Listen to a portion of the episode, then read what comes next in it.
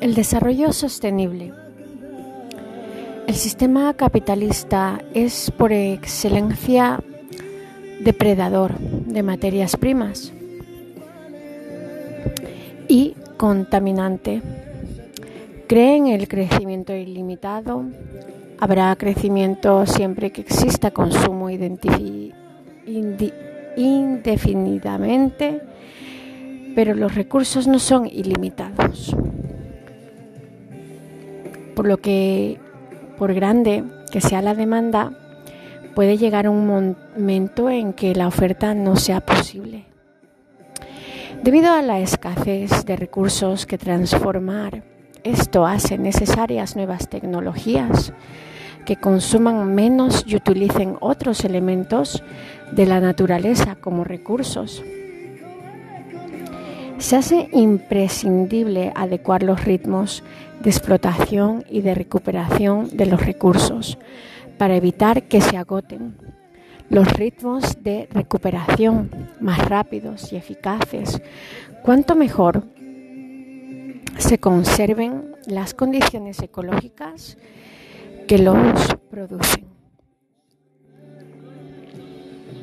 Esto supone que el desarrollo económico capitalista para un determinado nivel tecnológico tiene un límite, que es aquel que le impone la disponibilidad de factor tierra y las condiciones ecológicas que lo sustentan. No es lo mismo desarrollo sostenido que el desarrollo sostenible. El desarrollo sostenido es aquel que aumenta de forma constante independientemente de cuáles sean las causas que lo impulsan.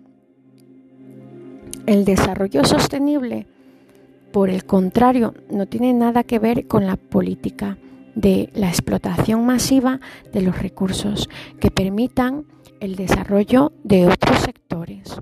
Sin duda, es necesaria la explotación de recursos de una manera equilibrada, estudiando los umbrales máximos y mínimos de los diferentes biosistemas y especies que queremos aprovechar, procurando una explotación que garantice la recuperación de la especie utilizada, así como la de todas sus asociadas. Esta es la única forma para que el desarrollo económico sea sostenible, sin necesidades del abandono de la explotación de las tierras y las especies, no es posible un desarrollo sostenido sin un desarrollo sostenible. Sin un desarrollo sostenible. La actividad antrópica está unida al medio que probablemente el abandono de su explotación significaría una crisis ecológica de dimensiones no deseables.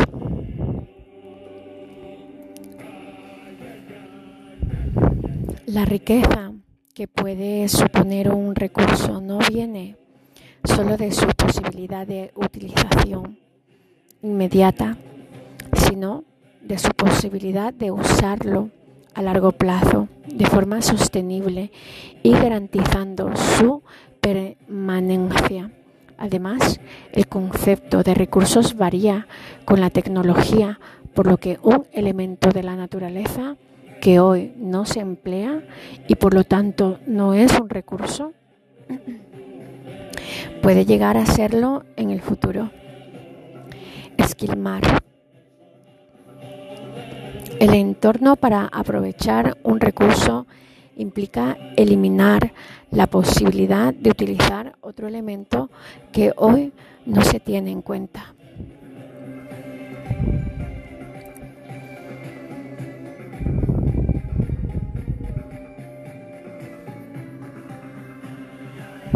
Por eso se debe investigar cuál es la población mínima o la cantidad del recurso mínimo que asegura su regeneración.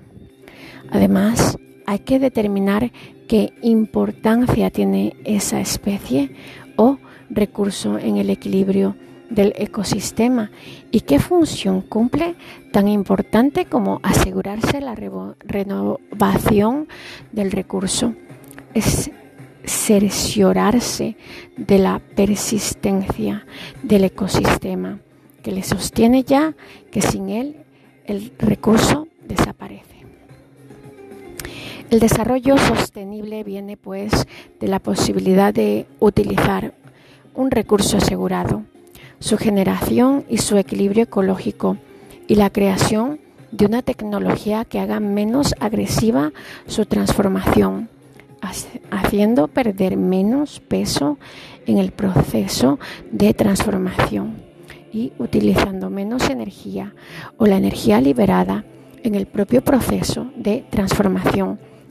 Cuanto mayor sea la eficacia del proceso de transformación y menor el consumo de energía, mayores serán los beneficios.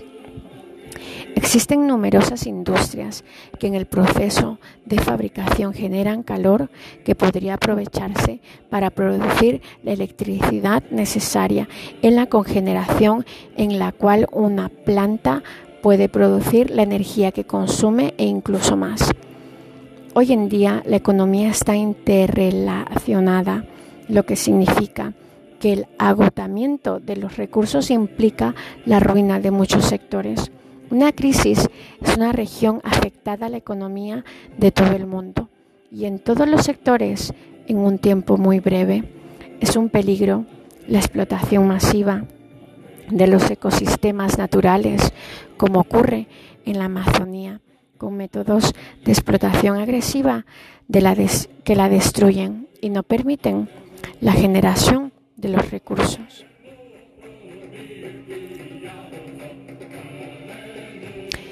Amazonía devastada. Esto no puede ser permitido más.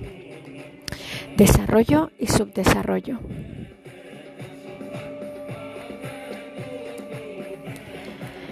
La solución de los problemas más desarrollados de los países de tercer mundo pasa por el desarrollo local, es decir, la creación de circuitos de producción y consumo en mercados de ámbito local que permitan la creación de capitales autóctonos bien distribuidos entre todas las clases sociales.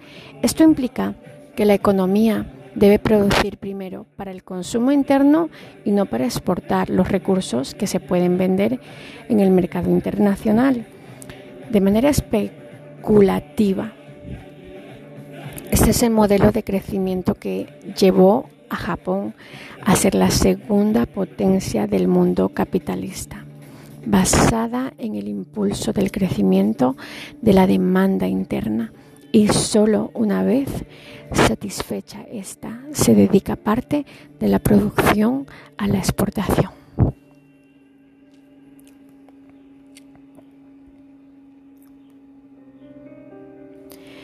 Problemas generados por el subdesarrollo. Uno de los problemas inmediatos es la superpoblación del país subdesarrollado y aparejado a este varios problemas más. Inmigración. La pobreza, la miseria llevan a muchos habitantes de naciones subdesarrolladas a emigrar por cualquier medio a su alcance. Por ejemplo, los cayucos de Senegal, las emigraciones aumentan si hay superpoblación. No resulta fácil saber si la emigración será un problema o una solución para el país subdesarrollado. Por una parte, los inmigrantes suelen evitar divisas a sus familiares que se han quedado también regresan por vacaciones con ingresos, ingresos que suelen llegar directamente a la gente sin perderse en corrupción. Así, países como Marruecos deben el mayor porcentaje del PNB a los envíos de dinero de sus inmigrantes.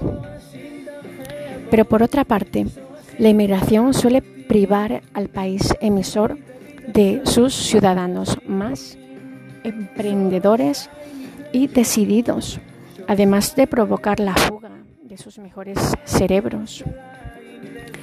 Desde un punto de vista global, han existido varios casos de migraciones masivas o fenómenos parecidos. En la Edad Antigua existen casos documentados como fueron las grandes migraciones hacia el Imperio Romano de poblaciones europeos y asiáticos de los pueblos del mar hacia Grecia, hacia Menor y Egipto. En la Edad Media se conoce el caso de las cruzadas con destino a Próximo Oriente. Más adelante, en la Edad Moderna, la colonización de América y en la Edad Contemporánea, las grandes poblaciones de Sudáfrica, Argentina o Australia.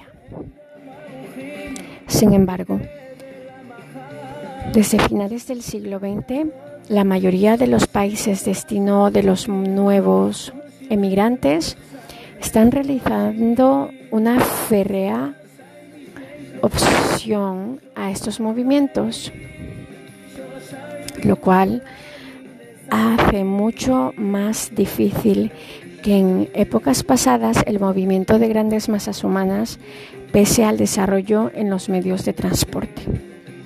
Estos países temen los problemas que conlleva la emigración incontrolada, como el desraigo, el hacinamiento, la prostitución, el narcotráfico o la inseguridad ciudadana, especialmente ante la percepción que en muchos de ellos existe de no poder ocupar, alimentar y atender a toda esa manera humana.